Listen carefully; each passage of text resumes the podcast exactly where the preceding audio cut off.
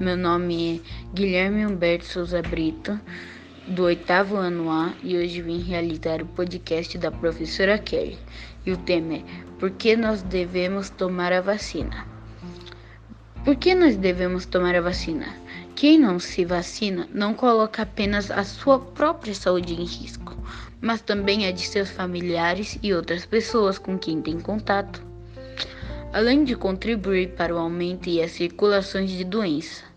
A maioria das doenças que podem ser prevenidas por vacina são transmitidas pelo contato com objetos contaminados ou quando o doente espirra, tosse ou fala, pois ele expele pequenas gotículas que contêm um agente infeccioso.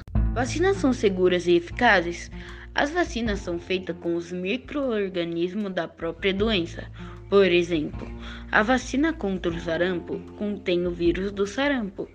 No entanto, esse microorganismo está enfraquecido ou morto, fazendo com que o seu corpo não desenvolva a doença, mas se torne preparado para combatê-la, se for necessário.